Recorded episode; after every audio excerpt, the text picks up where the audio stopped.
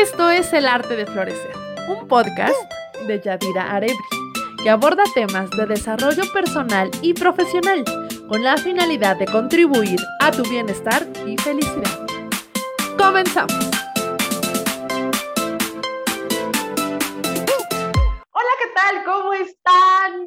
Queridos oyentes de este maravilloso podcast, El Arte de Florecer? Es un gusto saludarles. Yo soy Adira Arebri y estamos en un episodio más. Aquí con ustedes está también mi queridísima Carla con nosotros el día de hoy. ¿Cómo estás el día de hoy?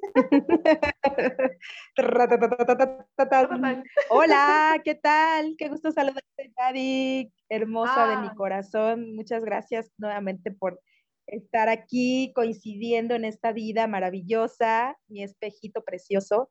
Ah, porque ustedes no saben, todos los que nos escuchan, que Yadi y yo nos espejeamos, pero en, lo- en las cosas luminosas, hermosas, amorosas del corazón. Exactamente. No, yo encantada. Ay, muchas gracias, hermosa. Así es, pues hemos coincidido en esta vida de una manera preciosa y bueno, hemos ya coincidido en diversos espacios. Ahora estamos aquí con el podcast, pero la verdad es que también nuestra relación ha trascendido de una manera muy bonita porque ahora también somos amigas y eso es increíble. Sí, y nos esperan muchas aventuras y sobre todo estén pendientes, ¿eh? Porque vienen proyectos padrísimos de Yadi y yo que les tenemos preparados para todos nuestros seguidores y que hagan nuestro club de fans, por favor. Exacto, claro que sí. Y les vamos Así a tener que- sorpresas. Seguramente que sí. Así que no nos pueden dejar de seguir. Por favor, y escuchar y aprender todos juntos. Así es, hay que hacer comunidad, que esa es la idea al fin de cuentas. Venga, Oye. Carla, pues hoy tenemos un temazo. hoy tenemos un temazo porque quiero que platiquemos sobre cómo dejar de hacernos la víctima en la vida. Y por Espera. supuesto, No podemos dejar de cantar. Víctima, víctima, víctima, víctima, víctima, víctima. víctima. Yo creo que tú te estás haciendo la víctima. víctima. ¿Víctima? Bien. Ay, tienes sí. toda la razón. Yo también, siempre que digo la palabra víctima, lo primero que, llega a mi Ya. cabeza es esa cancioncita. ¿Cómo pegó? Esa ¡Qué señora barbaridad! hermosa, ¿no? Señora con toda su inocencia o ignorancia, como quieran llamarle, pero realmente pues se ha vuelto todo un, un tema para realmente tomar con humor este tema tan delicado de la estar haciéndote la víctima, ¿no? Porque al final es lo que nos dan ganas de decirle a la gente que se hace la víctima, o sea, como que un Ya, poquito burlarse, sí, ¿no? Como un poquito, oye, tómatelo con calma, ven, relájate, vamos a cantar víctima, víctima, víctima. No, hay que hacerle hasta un rap o algo porque las víctimas viven en la tragedia. Y ay, no, qué flojera. Claro, pero es que, a ver, yo, creo que sí es importante hacer una distinción porque, por supuesto que hay víctimas reales a las que realmente les pasan grandes tragedias, tragedias reales, personas que sufren realmente situaciones adversas, que sufren las vicisitudes de la vida, ¿no? Pero están de pronto también los victimistas, ¿no? Los que les encanta estar todo el tiempo haciéndose la víctima, ¿no? A- Estando en la queja, sufriendo por cosas que a lo mejor no son tan importantes y de pronto uno dice, bueno, a ver, espérate un momento, reacciona y trata de ver con claridad lo que realmente te está pasando en la vida. Pero ¿cómo son estas personas? ¿Cómo podríamos identificar a estas personas que les gusta hacerse la víctima? ¿Y por qué lo hacen? Eh, Creo que eso también es importante. Yo reconozco que de vez en cuando me he cachado teniendo ese tipo de conductas. Claro, Pero- es sabrosísimo. Sí, exacto. Pero ¿por qué? A ver, cuéntanos un poquito sobre eso. Pues yo creo que hay muchísimo beneficio o obtienes así como muchos premios de ser víctima, ¿no? Para empezar, una víctima es realmente una persona que ha sido impactada por algún dolor externo o algún abuso de poder externo. Entonces, siempre que hay una víctima, la gente se va a poner del lado de ella, ¿no? De la persona que está sufriendo, padeciendo el abuso. Entonces, pues es algo muy rico, muy sabroso que disfrutamos mucha gente y que yo creo que todo el mundo tenemos algún punto en el que nos victimizamos, porque más que nada las mujeres, ¿no? Ah, o sea, sucede mucho, muy a, muy a menudo en las mujeres, porque la mujer pues tiene esta memoria a nivel cultural y pues a nivel incluso mundial del machismo opresor, ¿no? Entonces, obviamente, toda esta situación nos ha llevado a tener esta eh, connotación siempre de víctima o de, o de como debilidad frente al, poder. Bueno, entonces, pues claro que eh, de repente nos podemos ir a ese punto. Lo que hace la diferencia entre lo que está justificable, por así llamarlo, es la situación, ¿no? O sea, cada quien lo vive diferente y si tener esta, estos lentes puestos de víctima no te deja disfrutar la vida. O sea, porque ¿qué hace un víctima? ¿Qué hace una persona que está en este victimismo?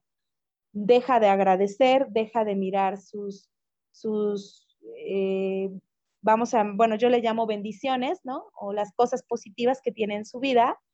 Y entonces eh, comienza solo a mirar la tragedia, solo a mirar lo que no tiene, solo a mirar lo que le sucede mal. A todos nos suceden cosas malas en la vida, a todos nos suceden tragedias, a todos nos suceden cosas eh, que nos desestructuran, incluso a lo largo del día, ¿no? O sea, podemos vivir situaciones diversas que nos hacen eh, lamentarnos, desde la pérdida de un billete, que se te caiga en la calle, o cualquier situación, inclusive si te para un tránsito o si hay un choque o hay mucho tráfico en, en, la ciudad, puedes llegar a tener estas situaciones como de frustración que te llevan a victimizarte, ¿no? Todo me pasa a mí, mira cómo está el tráfico, mira cómo está esto, ahora no encuentro mi cartera, ahora me pasó lo esto, ahora llegué tarde, mi jefe me regañó.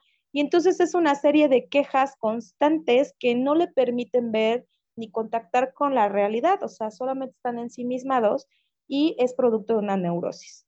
O sea, el victimismo viene de una neurosis, de creer que todo está alrededor de lo que tú crees, piensas, sientes, que es un centramiento, una egolatría de, de querer tener el control sobre las cosas para que nada te salga mal y no estar soltando que pues todos vivimos situaciones adversas en el día a día y por supuesto en toda nuestra vida, ¿no? Entonces, bueno, las personas víctimas pues están en esa frecuencia, es una frecuencia como de carencia, como una frecuencia de que algo te falta, de que no estás satisfecho, pesimismo, ¿sí?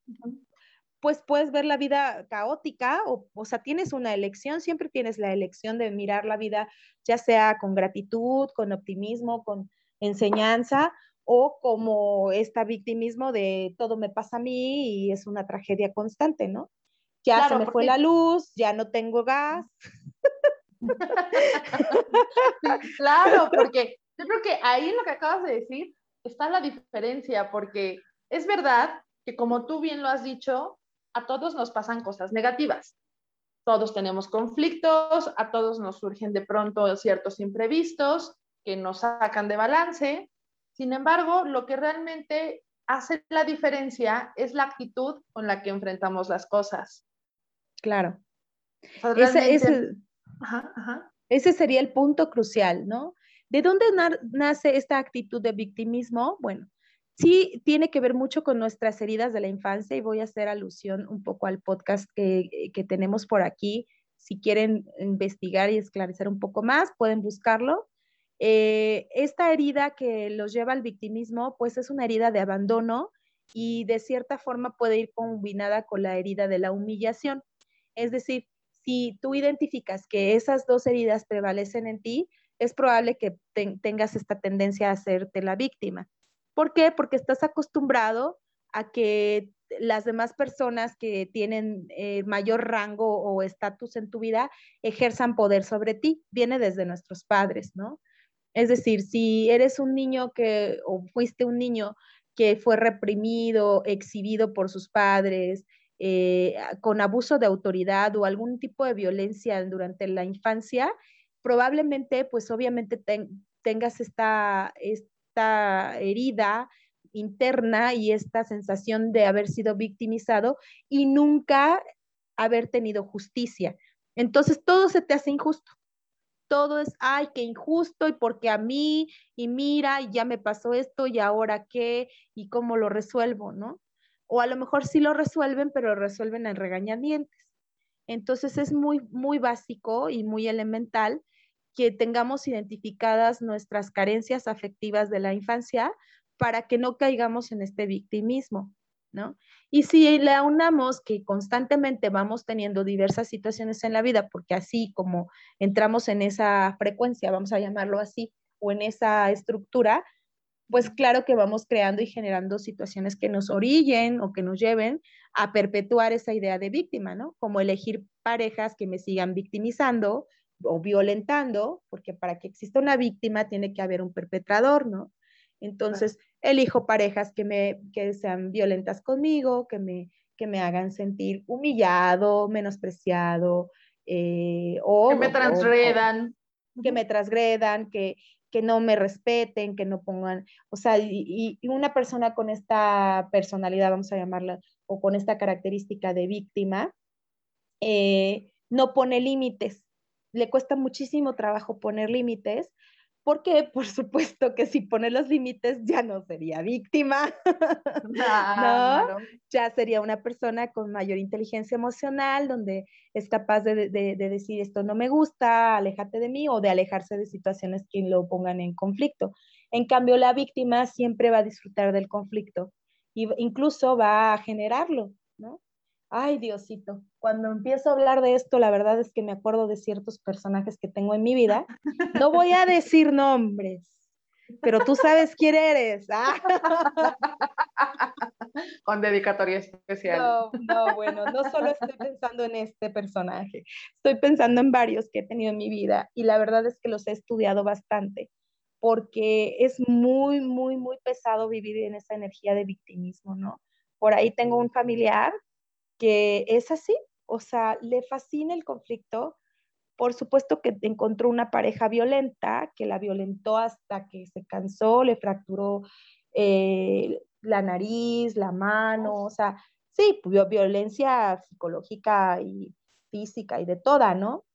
Porque, pues obviamente traía esta personalidad, esta carencia, se la llevó a toda su vida y ahora toda su vida es una tragedia y realmente es una tragedia. Entonces, eh, ¿Por qué es una tragedia? Pues ha perdido a, tres de sus hijos eh, en diferentes circunstancias, le han quitado su casa, perdió su trabajo sin la pensión, o sea, cosas que dices, wow, ¿no?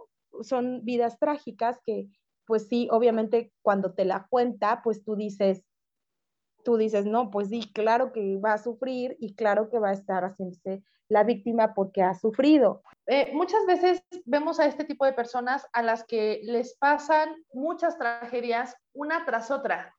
Un evento negativo tras otro evento negativo constantemente o la mayor parte del tiempo. Y ahorita que te estoy escuchando, no es que sea casualidad o no es que sea solo una cuestión de suerte, sino también es porque este tipo de personas no se han realmente responsabilizado de su vida o de las situaciones para que realmente puedan generar un cambio. Así es. Es decir, claro que les van a seguir ocurriendo tragedias y es a lo que iba, ¿no? Porque esta actitud te va a llevar a mirar desde esa perspectiva todos tus asuntos en la vida.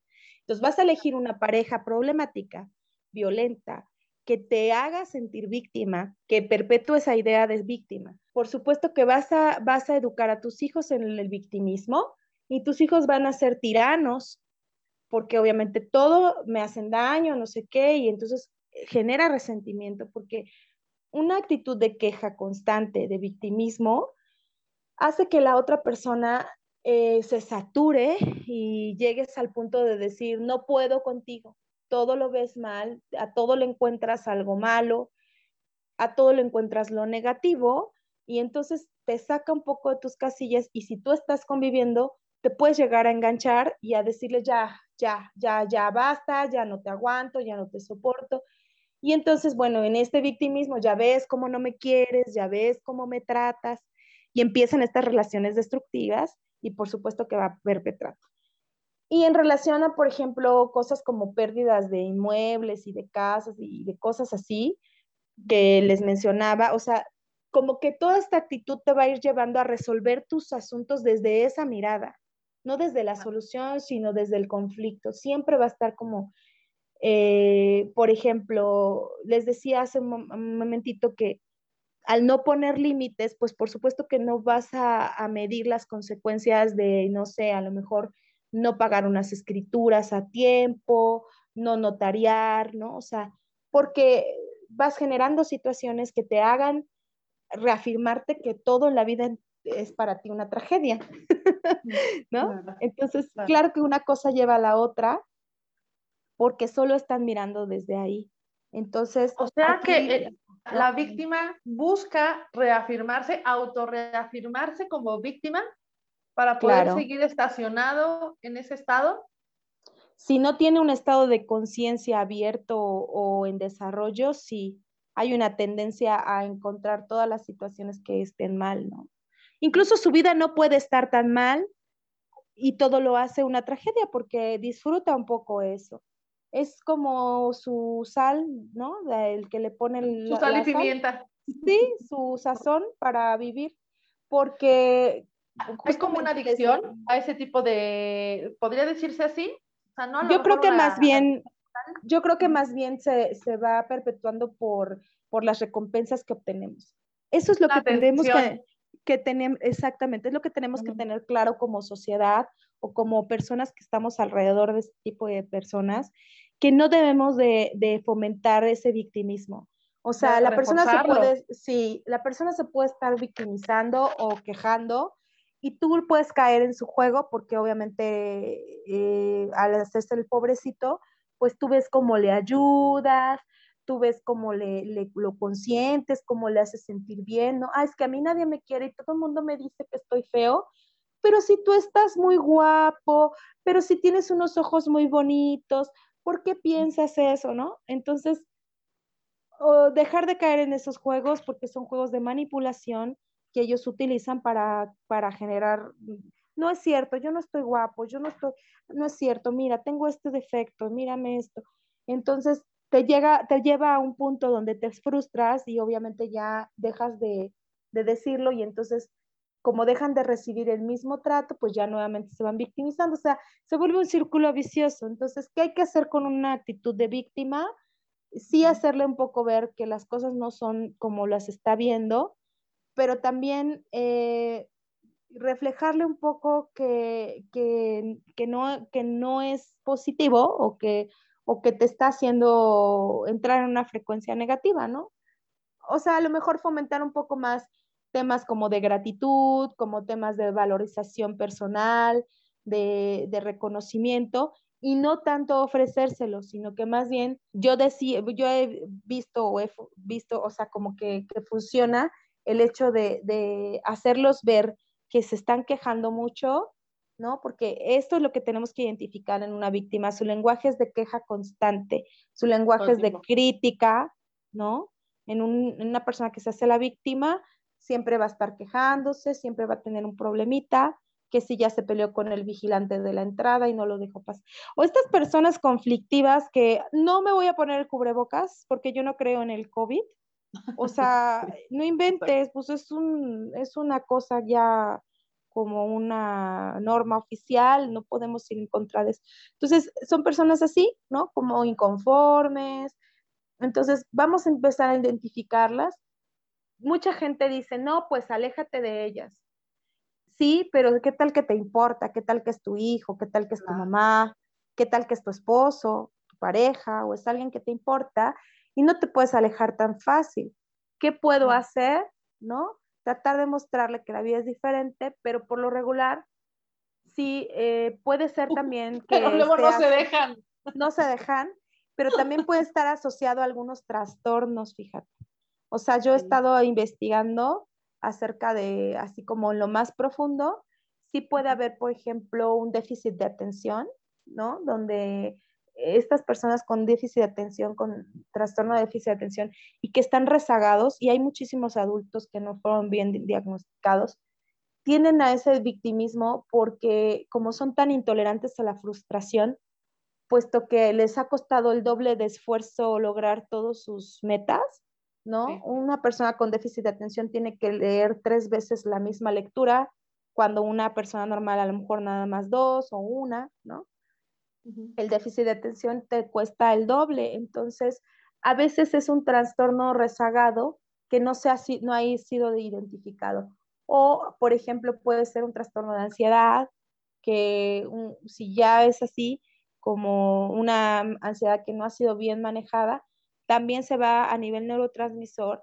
Y claro que si hay una baja a nivel dopamina, serotonina y como un desequilibrio a nivel neurotransmisor, tú comienzas a ver la vida gris y empiezas a ver la vida como una víctima. Entonces, tenemos que tener una conciencia muy, muy grande de la importancia sobre la salud mental y el equilibrio, ¿no? De darme cuenta que si mis actitudes me están llevando a un victimismo, me están llevando a perder relaciones, a quebrantar eh, mi propia existencia, porque ya no estoy disfrutando mi vida, porque ya estoy viéndome en la carencia, donde la gente se aleja de mí, donde ya no soporto nada, estoy muy intolerante. Bueno, empezar a investigar y analizar qué me está llevando a esta situación, porque no nada más nos vamos a quedar, ay, es que se hace la víctima, pero ¿por qué? ¿Por qué se hace la víctima, no? O sea, algo más el origen de eso hay cosas profundas, ¿no? O sea, incluso puede haber un trastorno depresivo, que eh, es que depende como cada situación, pero creo que si identificamos personas hacia nuestro alrededor o que o uno de nosotros mismos, que ya es una exageración, porque sí podemos tener días malos donde nos quejemos, claro está, o donde nos victimicemos un poco, o también es una y la queja no es mala, además. O sea, la queja a veces también es buena y necesaria porque nos permite desahogarnos. Justo ayer hacía una cápsula en mi Instagram hablando sobre la queja, ¿no? Ah, sí, sí, sí, la vi por ahí. Es, es, es, es verdad, ¿no? Que, que de pronto la, la, queja no es que en sí misma sea mala, porque muchas veces es funcional. Nos permite llegar a, a soluciones, a desahogarnos, a liberarnos. Pero cuando ya se convierte en algo disfuncional, como pasa de pronto con los, con los victimistas, pues ahí es cuando ya no, ya no funciona, ¿no? Sí, vamos a hacer una diferencia, ¿no? O sea, una cosa es que te quejes a veces porque te pasan cosas y no puedes procesarlas porque ah, es algo imprevisto, es algo que no estaba dentro de tus planes. Y pues todos tenemos un poco de neurosis, ¿no? O mucha. Pero todo en estos tiempos. sí, claro. Pero otra cosa es que sea una constante puede ser que una persona esté siéndose la víctima en una etapa de su vida por las circunstancias, ¿no?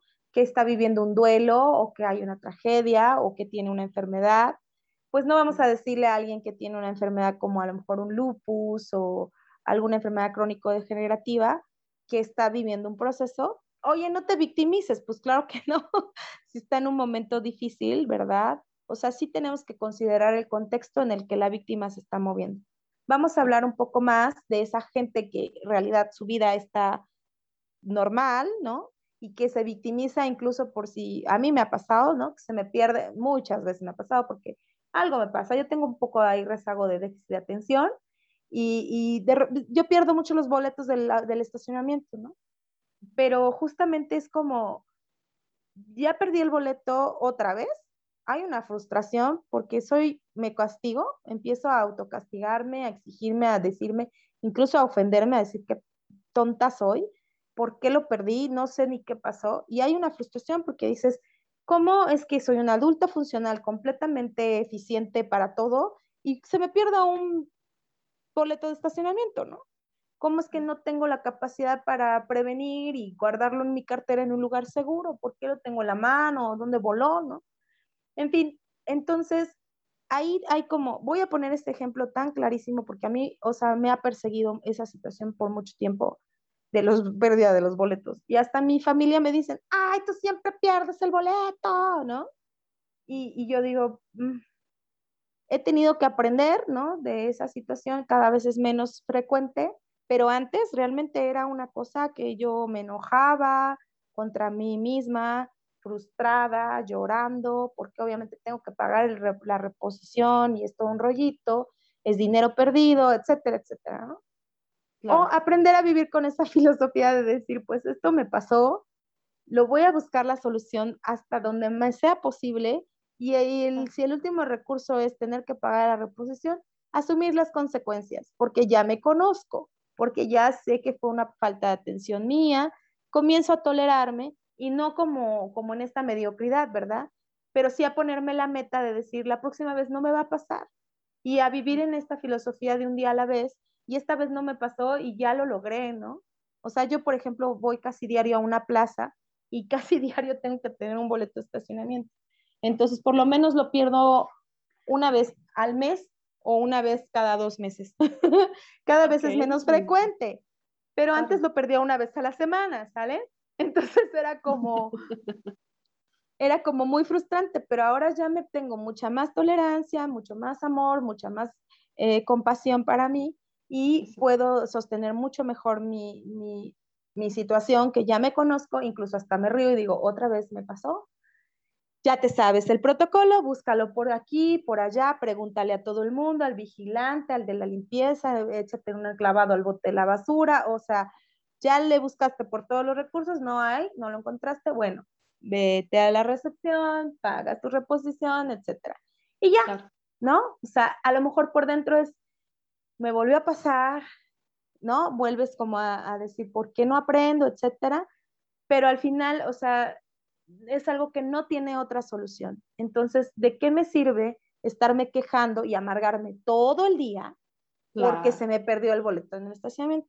Y realmente a veces así pasa, ¿no? O sea, estoy hablando de una cosa tan mínima, pero en esta actitud de victimismo es, y perdí el boleto del estacionamiento. Y entonces seguramente alguien me persiguió y me lo robó. Y seguramente la de la limpieza no me la quiso dar y ya me lo tiraron a la basura a propósito. O sea, todo el mundo te hace daño, todo el mundo es el culpable de tu tragedia. terminas enojada, terminas enojado, frustrado, perdiendo relaciones, atacando al otro, haciendo que se aleje de ti, en lugar de buscar una solución. Y entonces este victimismo te lleva a un conflicto nuevo, diferente. El primer conflicto era perder el boleto de estacionamiento. El segundo conflicto fue echarle la bronca al policía, echarle la bronca a la de, bueno, eh, echarle el pleito o el, la pelea al, para que los que no son de, México, este, a, la de la, o sea, de verdad que a veces pasaba, ¿no? O sea, ir con la de la limpieza y decirle, a ver, señora, usted no lo vio, segura que no lo vio, y ya amenazarla, y ya comprarte un pleito con la de, yo de repente tengo pacientes que llegan al consultorio y me dicen, es que peleo mucho con mis compañeros de trabajo. Pero ¿por qué? O sea, ¿cómo? Sí hay compañeros muy molestos, pero tú no te, si tú no te enganchas al conflicto, no va a haber conflicto. A lo mejor el otro está en conflicto, pero tú ¿por qué? ¿No? O sea, si yo veo que tengo un compañero de trabajo que siempre está enojado y siempre rearma el rollo ahí, y, está en este victimismo. Y yo también, pues es un cuento de nunca acabar, ¿no? Claro. entonces siempre te estás quejando de tu, de tu godín que tienes al lado, siempre te estás quejando de tu, de tu jefe y el otro también, y hay disputas, y hay un montón de, de ese tipo de, de, situaciones en los trabajos, y por eso los ambientes laborales se vuelven tan hostiles, porque hay estas actitudes donde ninguno cede, donde todos echan la culpa, donde todos están cuidando de todos, ¿no? y luego, por supuesto, que para las víctimas siempre va a haber victimarios y siempre va a haber eh, perpetradores, ¿no? Que los agredan y demás. Porque te dan ganas, pues si ves a alguien que siempre se está quejando, hasta le haces la travesura, ¿no? Ahora le voy a esconder todos sus papeles y los voy a meter en el cajón y aunque ahí esté, para que se vuelva tantito, porque ya sé cómo se va a Para que tenga verdaderas razones para sufrir. Exactamente, ¿no? Como la típica mamá que te dice, ah, ¿quieres llorar? Pues te voy a hacer llorar de verdad, ¿no? Exacto. Sí, sí, sí. Ay, no. Qué pesado. Incluso ahorita que estamos hablando del tema, yo me estoy sintiendo súper pesada la energía. ¿En serio? Sí, porque yo me clavo y me, me acuerdo de la gente que, que, he tenido en mi vida es víctima de todo, de que todo le pasa, que hasta si porque pasó el tren, literal, ¿no? es que pasó el tren y entonces me estoy atorado en el tráfico y entonces voy a llegar tarde y ya, ¿no? Pasó esa tragedia y bueno, ¿y cómo te fue? Llegué tarde y entonces mi jefe me dijo y me pusieron un, ultimátum y entonces me van a descontar. ¡Oh! Dices, no inventes, de que pasó el tren y se te hizo tarde. Ya hubo una tragedia completa en todo tu día. No, por favor, sálvenme. Pero es que cambiar de actitud a muchas personas realmente les cuesta trabajo no saben cómo, no tienen los recursos o las herramientas necesarias para hacerlo. Incluso hace ratito que te estaba escuchando, que decías que muchas veces esto puede ser el reflejo de algo mucho más profundo, de heridas más profundas, de estados un poco más complejos, ¿no? Como un estado depresivo, por ejemplo. Y de pronto son también personas que no se dejan ayudar, que no quieren tampoco buscar la forma de, de salir y de romper con, esas conductas y con esos estados tan nocivos, ¿qué podemos hacer ahí? Si no queremos alejarnos, ¿qué más podemos hacer? ¿De qué manera podemos eh, intervenir o contribuir a, que esas personas puedan hacer como un clic distinto y cambiar un poquito su vida? ¿Eso es posible? Em, sí se puede, yo siempre que, tú, o sea, cuando me dicen, ¿cómo puedo ayudar a alguien? Bueno, ayúdate tú, ¿por qué estás ahí? ¿Por qué quieres ayudarlo? ¿No? Si es alguien sumamente importante para ti, bueno, entonces trabaja contigo en tu elección y una vez que tú estés fortalecido, entonces sí puedes empezar a mostrarle otro camino. Pero casi les puedo asegurar que cuando tú trabajes en ti, te vas a alejar de, de esa persona víctima. Ahora, si tú eres la víctima o te haces la víctima, y lo descubres así porque estás llorando y todo te pasa. Hay mujeres así que tienen relación con un hombre que siempre está como agrediendo y demás y se quedan y, se la pasan haciéndose la víctima. De eso habla la señora esta que dice la víctima, ¿no? De su nuera que todo le llora a, su hijo no sé qué rollo y dice, para mí que se está haciendo la víctima, ¿no? O sea, es como, como este concepto de, de mujer sufrona o de hombre sufrón, que están ahí en el sufrimiento, ahí este, sumidos en el sufrimiento. Entonces, si tú te estás dando cuenta que todo lo estás viendo trágico, yo, por fortuna, yo tengo mucha gente en el consultorio, bueno, voy a decir no mucho, tengo gente ¿no? en el consultorio que viene por esa situación. Es que, ¿sabes que Me peleo mucho y me quejo de todo y ya no quiero vivir así, ¿no? Entonces es despertar un poco la conciencia de, justamente eso, de que esta visión te está llevando a la tragedia y no estás disfrutando tu vida.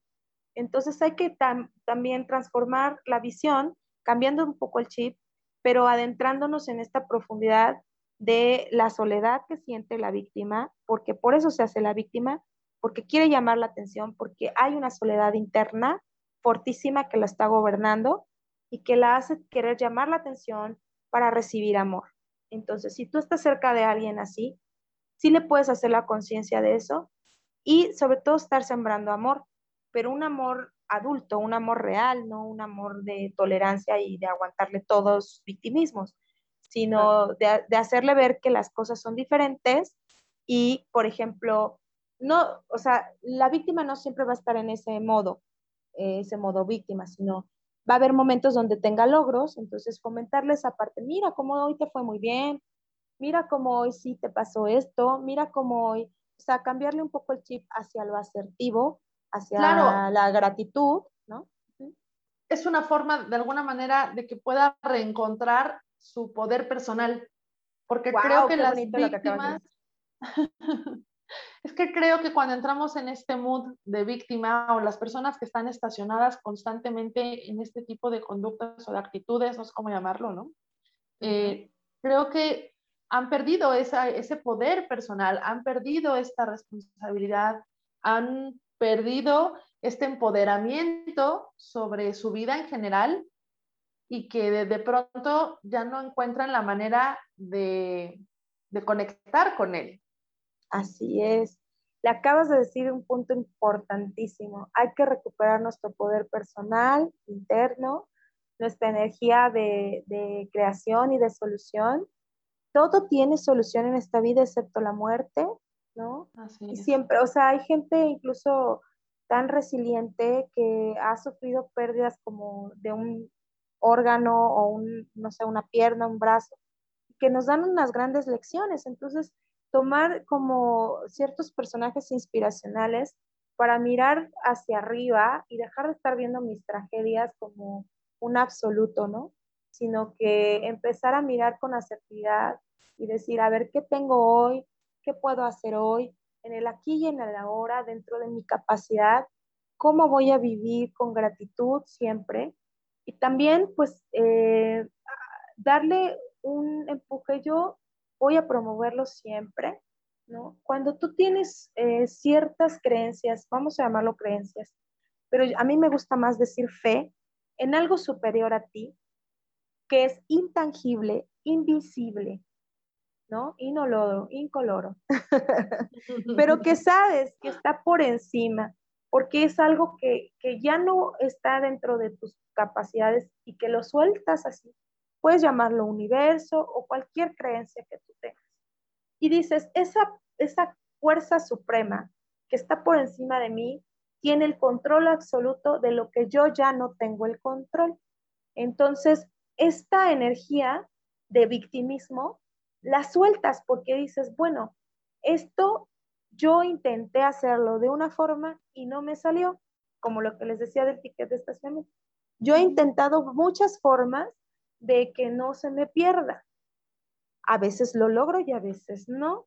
Entonces, hay algo superior a mí que yo no sé qué es, a lo mejor un estado de conciencia mía apagado, una distracción, una falta de atención, lo que quiera, pero que ya no está siendo mi centro, ¿no?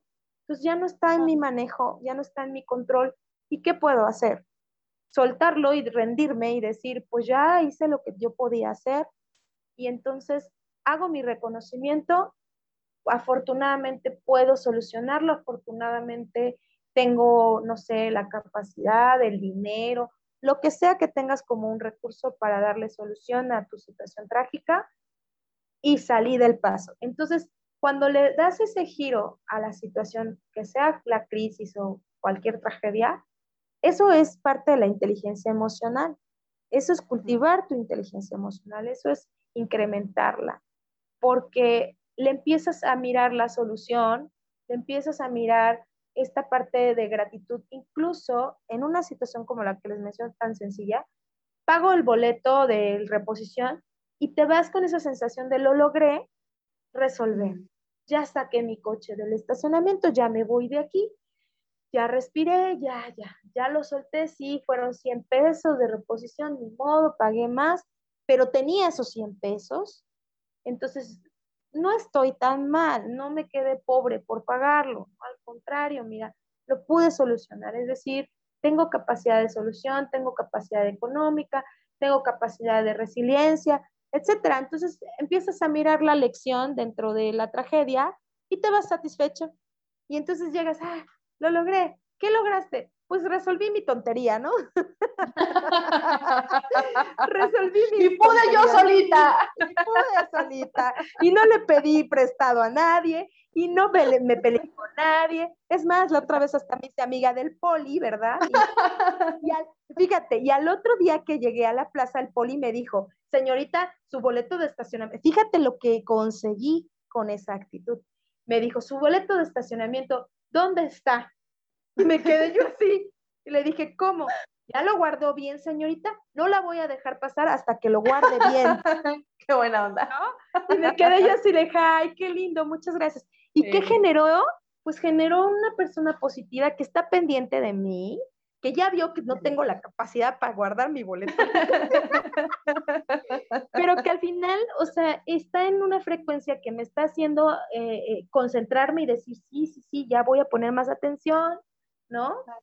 Y que él también, o sea, ya sé que tengo un aliado en la plaza que me va a apoyar con esa situación. claro. Y entonces, claro que le empiezas a ver las cosas más positivas de la vida y ahora ya saludo al poli y hasta me dieron ganas de invitarle un café un día y le, o sea, no tomarme el café con él, pero sí llevarle un café del Llevárselo. ¿no? Y ajá, y seguro que lo voy a hacer un día porque yo así de detallita. Qué bonito. Porque el señor está súper pendiente de mí, incluso a veces me ve llegar y me dice, ¿ya pagó su boleto? ¿Ya lo sé yo? ¿No? Y entonces yo sí ya, y lo trae bien guardado, sí, ya lo traigo bien guardado, señor. O sea, el señor está pendiente de mí porque obviamente, o sea, no me puse altanera, ni grosera, ni reclamona, sino que me acerqué cordialmente, le pedí apoyo, llegó, llegó otro de seguridad y con los radios, y entonces ahí como que en esta armonía de, por favor ayúdenme porque soy muy tonta y perdí el boleto. y no de hacerme la víctima, sino de, de, de reconocer mi incapacidad, ¿no? pues la gente te ve con una forma mucho más positiva que una victimista que está como llorando, sufriendo y alegando y peleando, porque una cosa lleva a la otra, ¿no? Y entonces hay más beneficio, aunque pareciera que no, pero hay más beneficio en tener una actitud positiva y abierta, de soltar, de, de como de decir, ni modo, ya me pasó esto y ahora tengo que aprender, que estarte victimizando, ¿no? O sea, de verdad, y lo pongo en un ejemplo tan simple, pero así es en todos los aspectos de nuestra vida. Por supuesto, en otros aspectos mucho más, tienen el efecto mucho más positivo, ¿no? Así es, cierto es, estoy totalmente de acuerdo contigo. Realmente yo siempre he pensado que la actitud ante la vida es lo que marca la diferencia. Una mala o una buena actitud es lo que va a hacer diferente que un conflicto o una situación sea distinta para ti. Yo creo que claro. es la excepción. Sí, y por ejemplo, si estás en un conflicto con otra persona, pues a lo mejor te puede estar molestando lo que está pensando, sintiendo la otra persona y lo que te está diciendo, pero si tú le buscas como el lado positivo, todos, todos, todos, todos, hasta las víctimas y hasta todos los neuróticos, es más, hasta los narcisistas, uy, tienen un lado positivo, ¿no? Entonces, eh, es como buscarle un poco eh, a, ese lado positivo a, todo, a la situación. Y claro, si no es algo patológico, yo creo que desde la mirada del amor, de la empatía, eh, podemos encontrar muchísimo mejores relaciones y soluciones para no entrar en el conflicto y no terminar victimizándome de que, ay, me hizo daño, me peleé, me dijo, me insultó. Pues sí, pero tú cómo generaste esa situación, ya te diste cuenta, ¿no? O sea, como en esta reflexión constante y que además tomes la opción número uno de ser más asertivo, de mirar lo positivo de cada situación, el aprendizaje y echarle amor. Eso es lo más bonito. Sí, estoy totalmente de acuerdo contigo.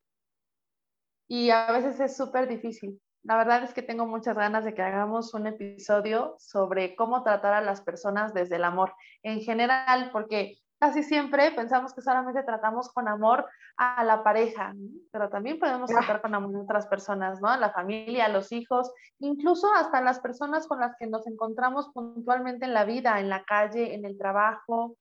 Y creo que es importante aprender a tratar a las personas desde el amor y desde la compasión, desde su significado más puro. Uy, no, qué temazo, porque además es muy profundo. A mí me ha costado muchísimo trabajo de construir muchas estructuras que yo traía de resolución de problemas, eh, que siempre la gente luego te dice, ¿y qué haces ahí? Quítate de ahí, ¿no? Y dices, a ver, me voy a quitar, sí, puede ser, pero no me voy a quitar en medio del conflicto, me voy a quitar de la manera más amorosa para mí, para esta persona, para los dos, sembrando amor, porque además lo que tú haces cuando siembras el amor es que se esparce y no importa si es para esa persona, sino que es para todo lo que es en consecuencia de, los actos de tu vida, ¿no? Así es. Entonces, este, sí es algo, un tema muy bonito que de verdad em, yo creo que es muy profundo, pero no, no es nada fácil, ¿eh?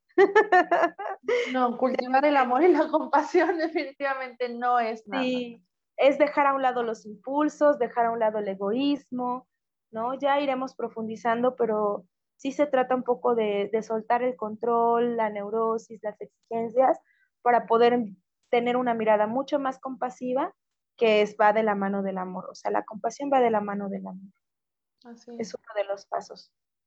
una pues ya se me antojó este tema. ¿Cómo? Ay, sí, una compasión real, porque de pronto hay gente que dice la compasión es como si, si tuvieras este lástima. Ah, lástima. No, no, no. La compasión vista desde, desde esta mirada budista, vamos a llamarlo así, porque viene de ahí, de esta disciplina y de esta mirada como este, de Oriente, perdón, eh, de estas filosofías orientales de autocompasión, de compasión, que es eh, esta parte de, no agredir, de no violentar, de tomar el camino de la paz y del amor. Y, pues bueno, ya es un tema mucho más profundo eso, pero realmente, o sea, definir esos conceptos y tratar de vivir en esa frecuencia, híjole, es, es complicado porque de verdad el, exterior nos obliga a veces a decir, ya termina con eso, o incluso hay motivadores, ¿no? Que te dicen, oh, sí. si, no te mira o si no te dice esto, no te valora, vete de ahí. y dices, no, no, hasta te puede doler un poco más.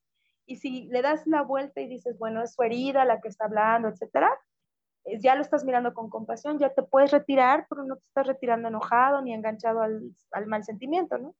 En fin, realmente es algo bien propio.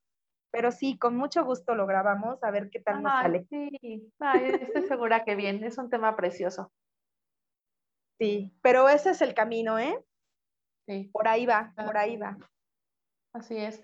Carla, pues como siempre, muchísimas gracias. Ha estado muy interesante el episodio de hoy.